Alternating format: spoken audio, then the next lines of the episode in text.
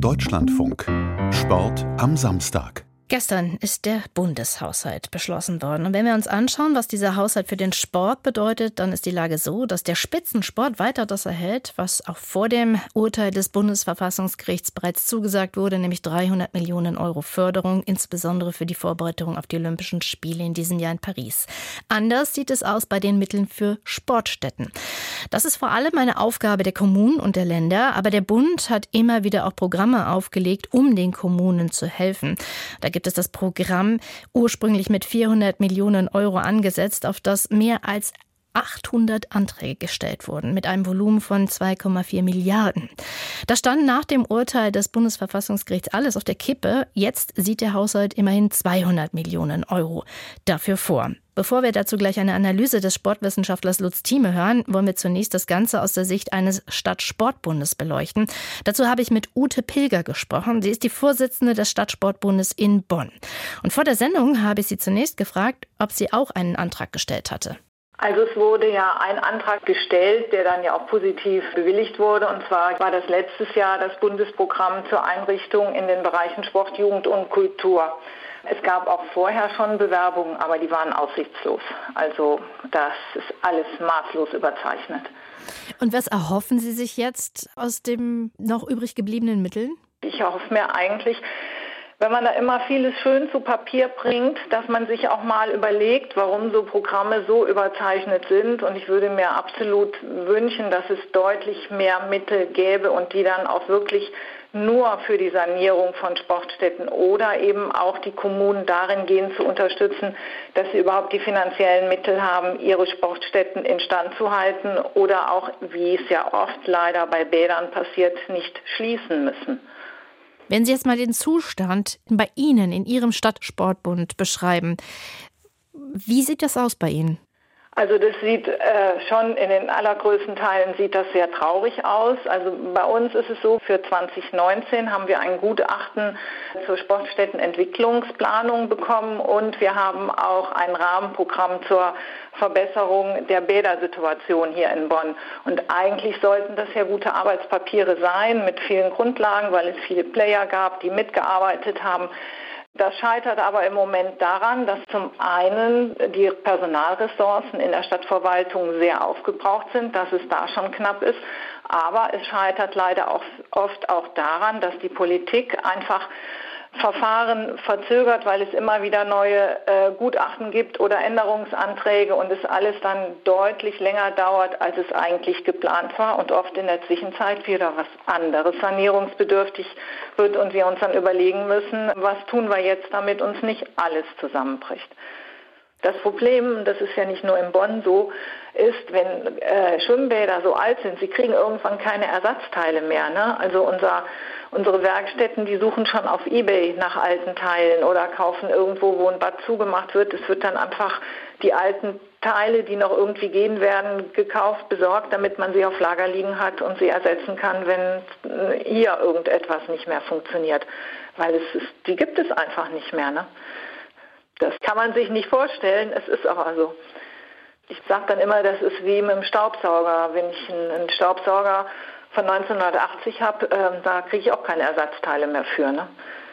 Und mit den Bädern ist das, weil ja auch die Technik, heute haben sie eine ganz andere Wassertechnik, eine ganz andere Lüftungstechnik, das passt einfach nicht mehr zusammen und deswegen bekommt man das nicht mehr. Ne? Wenn ich als Bonnerin oder Bonner zum Beispiel ins Schwimmbad gehen möchte, ist da noch alles offen oder muss ich da mit Einschränkungen rechnen? Also da ist das, was noch offen sein kann. Also sprich, wir haben hier in Bonn immer noch drei offene Hallenbäder im Hartberg äh, auf der Boilerseite und eben das Frankenbad in Bonn und dann kommt noch das Schwimmbad im Sportpark noch dazu.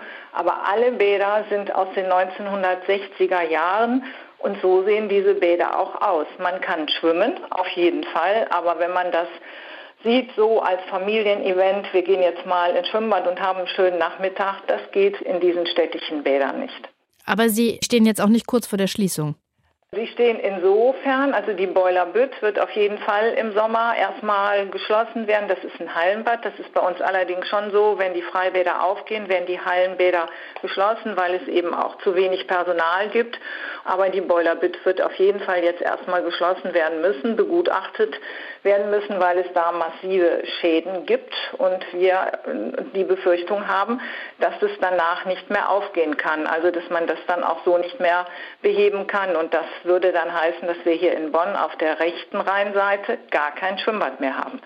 Wie sieht das mit anderen Sportstätten aus? Mit den Hallen ist es genauso schwierig. Es gibt natürlich immer wieder auch Hallen, die auch deutlich jünger sind, weil eben eine Schule neu gebaut worden ist oder eine Schule saniert worden ist. Aber der größte Teil der Sporthallen sind halt eben auch aus den späten 19 oder sagen wir 1900er Jahren, sind also auch wirklich in die Jahre gekommen und es gibt ganz große Mängel. Und vor allen Dingen, wenn man das Ganze mal aus der Klimasicht sieht, dann ist natürlich in den Hallen da in dieser Richtung ganz, ganz viel zu tun. Und da sehen wir uns auch schwierigen Zeiten entgegen und vor allen Dingen der Sport hat da große Probleme, weil zum Beispiel für den Handballsport, wir versuchen schon seit mindestens drei Jahren einen Standort für eine neue Sporthalle in Beul zu finden, wo unsere Handballer dann vernünftig Handball spielen können. Und da ist alleine die Standortsuche mehr als schwierig. Und was, glaube ich, wirklich ein ganz, ganz wichtiger Aspekt ist, ist das Thema Schulschwimmen. Das ist eine Aufgabe, die die Kommunen ja nur dann stemmen können, wenn es eben ausreichend Schwimmbäder gibt. Und wenn es nicht genügend Wasserfläche gibt, kann das Schulschwimmen nicht stattfinden. Und deswegen ist es, das ist auch in Bonn so, es gibt schon Schulen, die einfach sagen, wir gehen gar nicht mehr zum Schulschwimmen, weil der Aufwand so groß ist, wir müssen quer durch die Stadt fahren, bis wir überhaupt da sind. Wir haben dann viel zu kurze Wasserzeiten. Und unsere Kinder sind nicht mehr wassergewöhnt, wie wir das vielleicht früher noch waren. Diese Container, diese Schwimmcontainer, die ja oft auch genutzt werden, um eben Schwimmstunden zu ermöglichen, ist das etwas, was bei Ihnen auch genutzt oder in Betracht gezogen wird? Nein, also wir haben das ganz bewusst nicht gemacht. Also ich sage das mal so, ich denke für die Flutgebiete, also alles um die A und alles, was ja auch in Nordrhein-Westfalen war, wo ja wirklich auch Bäder kaputt gegangen sind, ist es sicherlich eine sehr gute Sache, dass die Kinder wenigstens mal einen Wassergewöhnungskurs bekommen. Aber dass Kinder in einem solchen Schwimmcontainer ein Seepferdchen machen können, das geht alleine schon dadurch nicht, weil die sind ja maximal zwölf Meter lang. Aber man muss fürs Seepferdchen 25 Meter ununterbrochen schwimmen. Das können sie in diesen Containern nicht. Und für die Kinder ist das immer so ein, so ein kleiner komprimierter Raum. Und wenn die dann in ein großes Schwimmbad kommen oder gar irgendwo in Urlaub an einem See am Meer stehen, dann ist das für die Kinder eine ganz andere Dimension. Für mich ist das wo ich wirklich im Schwimmen groß geworden bin, ist es keine Lösung, wirklich nicht erzählt Ute Pilger, die Vorsitzende des Stadtsportbundes in Bonn. Und daran knüpfen wir an mit dem Gespräch mit Lutz Thieme, Sportwissenschaftler der Hochschule Koblenz, der sich seit Jahren mit dem Thema Sportstätteninfrastruktur befasst. Und meine Frage an ihn, 200 Millionen Euro sind nun noch im Bundeshaushalt vorgesehen. Das bedeutet ganz konkret, es werden weit weniger Kommunen Mittel erhalten aus dem Programm, das sowieso schon weit überzeichnet war. Oder positiv betrachtet, immerhin gibt es für einige Kommunen Geld. Wie bewerten bewerten Sie das? Als die Ampelregierung ähm, antrat, hatte sie drei zentrale sportpolitische Vorhaben. Das war einmal die Leistungssportreform, das ist der auch noch ausstehende Entwicklungsplan Sport.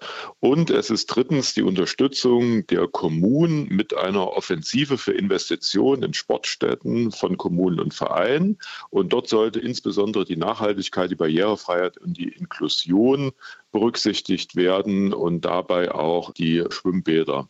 Letzten Endes wird die Koalition diesem Anspruch mit den jetzt im Haushalt verankerten 200 Millionen nur noch zum Teil gerecht und und ob es dann im weiteren Verlauf auch wieder mehr Geld für das Programm zur Verfügung steht, das ist auch noch äh, sehr fraglich. Und insofern bricht mit dieser Entscheidung schon ein Standbein der sportpolitischen Vorstellungen der Ampelregierung weg.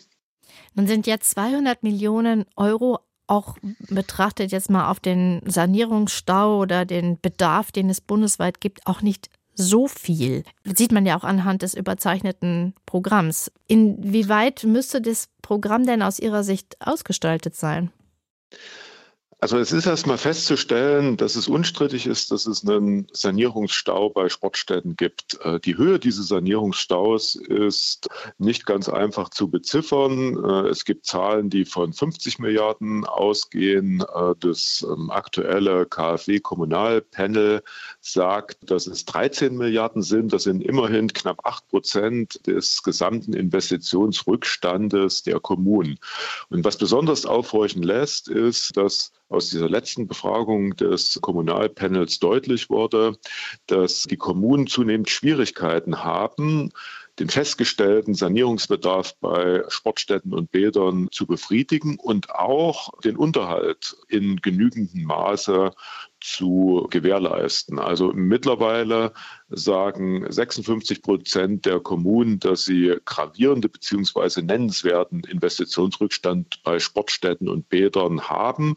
Und diese Zahl steigt eben. Und das bedeutet, dass offensichtlich die Kommunen und auch die Förderprogramme der Länder nicht ausreichen, diesen Investitionsrückstand zu beseitigen. Und jetzt kann man natürlich sagen, es ist Aufgabe der Kommunen und der Länder, aber das würde ja wiederum bedeuten, dass die Entwicklung der letzten Jahre sich einfach fortsetzt und damit der Investitionsrückstand sich weiter aufsummiert, was ja weder im Sinne einer kommunalen Daseinsvorsorge sein kann, das ist jetzt die Sicht der Kommunen, noch im Sinne auch der Erreichung gleichwertiger Lebensverhältnisse, wenn man das jetzt als Bundesaufgabe tatsächlich sieht, dann werden diese beiden Positionen eigentlich angehalten, dafür gemeinsam zu überlegen, wie denn dieser Investitionsrückstau bei Sportstätten und Bädern beseitigt werden kann. Und genau das impliziert ja die im Koalitionsvertrag äh, formulierten Ziele der Ampel. Was ist denn eigentlich in den letzten Jahren so schiefgelaufen, dass wir selbst in einer Stadt wie Bonn, die ja sicherlich nicht zu den ärmeren Kommunen gehört, eine Situation haben, wie sie Frau Pilger gerade beschrieben hat?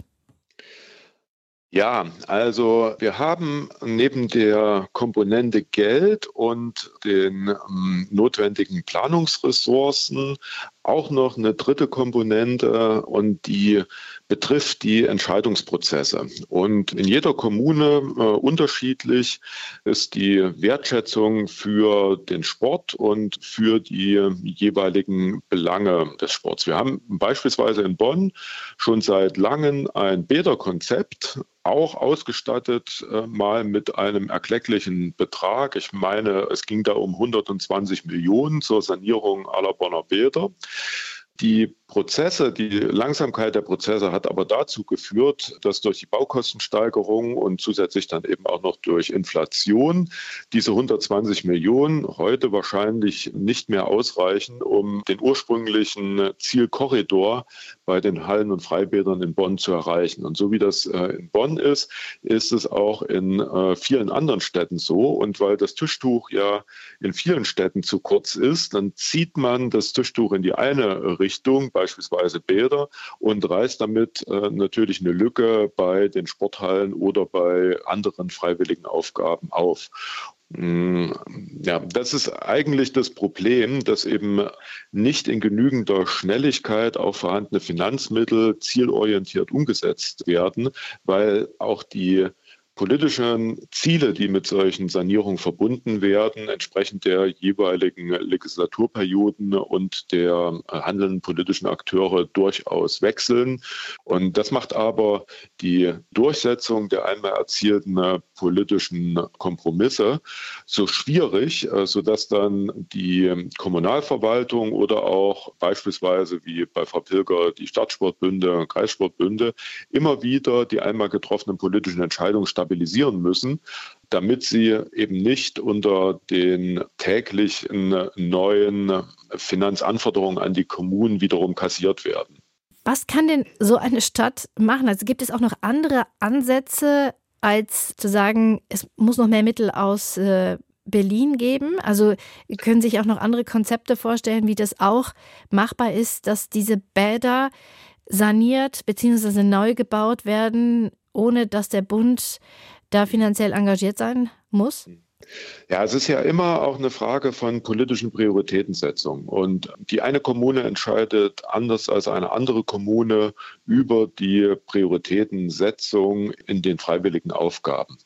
Was man auch noch betrachten müsste, ist, ähm, welche Gruppen profitieren denn von Maßnahme A, B, C. Es ist also eigentlich ein, ein Problem der Stadtplanung und äh, der auf die Stadtplanungsziele abgestimmten Einsätze der Kommunalfinanzen. Und da scheint mir dann äh, die, dieser Zusammenhang zwischen finanziellen Einsatz, Stadtplanung und ähm, welche Gruppen erreiche ich eigentlich durch welche Programme, das Zentrum der Diskussion, um das sich dann eben auch äh, der Einsatz von äh, kommunalen Finanzen drehen müsste. Also dem nehme ich aber auch, letztendlich ist es auch eine Priorisierung oder eine Neubetrachtung der Ziele weil wenn das Geld nun mal nicht da ist, dann ist es nicht da und Private mit ins Boot zu holen, nehme ich dem, ist jetzt auch nicht die Lösung. Also da muss man natürlich sagen, dass die Vereine, äh, insbesondere aber äh, also Großsportvereine, schon immenses leisten, um Lücken in der äh, Versorgung der Bevölkerung zu schließen. Äh, da darf man das, das Engagement dieser Vereine darf man nicht unterschätzen, aber es hat natürlich finanzielle und auch ideelle Grenzen. Und äh, man kann wiederum ähm, nicht alles als Kommune auch dem Ehrenamt oder der Gemeinschaft, äh, die ja in einem Verein dann herrscht, überantworten. Da muss man gut aufpassen, äh, dass man die äh, Strukturen, die sich in einem Verein bilden, nicht überfordert. Ja klar, ähm, wäre eine Möglichkeit äh, zu versuchen, noch mehr hm, privates Kapital, also jetzt wirklich im Sinne von äh, Kapital der Vereinsmitglieder für allgemeine Zwecke des Sports äh, zu aktivieren. Aber ich habe das Gefühl, dass an der Stelle schon eine Grenze erreicht ist. Und ähm, wenn es uns da gelingt, in den nächsten Jahren, auch vor dem Hintergrund der demografischen Entwicklung, dass es ja weniger Menschen werden, dass wir da das Niveau des ehrenamtlichen Engagements ähm, und der Bereitschaft, sich äh, im Verein zu engagieren, auch über Spenden beispielsweise, über den Mitgliedsbeitrag hinaus den Verein zu unterstützen und äh, damit dann eben auch den Erhalt und die Sanierung von vereinseigenen Sportstätten zu fördern, nah am Ende der Fahnenstange angekommen sind. Und äh, aus Not Vereine in eine Bredouille zu bringen, Sportstätten zu übernehmen, halte ich ehrlich gesagt für keinen guten Weg, weil wenn die nicht finanziell in der Lage sind, äh, Sportstätten zu betreiben und zu sanieren, dann wird weiterhin auf Substanzverlust gefahren. Also das Fazit ist am Ende eigentlich, es müsste mehr investiert werden. Ja, oder wir müssen uns in die Augen gucken und müssen sagen, das Niveau der Infrastruktur, was wir insbesondere mit dem goldenen Plan in den äh, 70er und 80er Jahren erreicht haben, lässt sich heute nicht mehr aufrechterhalten. Das ist die Konsequenz und dann müssen wir den äh, Rückbau von äh, Bädern, von Sporthallen und von äh, Sportfreianlagen eben auf das finanzierbare Niveau reduzieren. Dann müssen wir aber eben auch, diese Botschaft äh, müssen wir dann eben aber auch ähm, seitens der politischen Entscheidungsträger dann der Bevölkerung vertreten. Also wenn wir uns ein gewisses Niveau an äh, Infrastruktur nicht mehr leisten können, dann ist es besser, auf das Niveau zurückzufahren, das wir uns leisten können und das wir dauerhaft dann eben auch aufrechterhalten können, als äh, den Anschein zu erwecken, äh, dass wir ein höheres Niveau haben, was aber letzten Endes immer auf Substanzverlust gefahren wird. Wie passt das eigentlich alles zusammen aus Ihrer Sicht mit den Ambitionen, Olympische Spiele auszutragen? Ich halte es äh, für schlichtweg nicht denkbar, dass der Zuspruch für die Bewerbung Olympischer Spiele durch die Bevölkerung erfolgt, wenn es kein ausreichend gesichertes Niveau des Schulsports, des Vereinssports und äh, des kommunalen Sports gibt.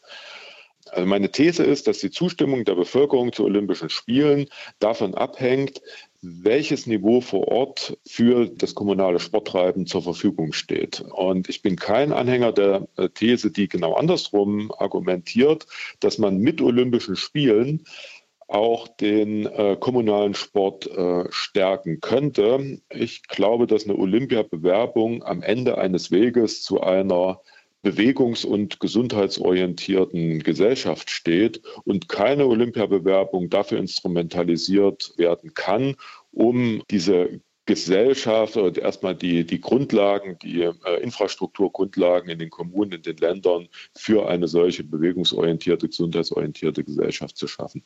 Sagt der Sportwissenschaftler Lutz Thieme von der Hochschule Koblenz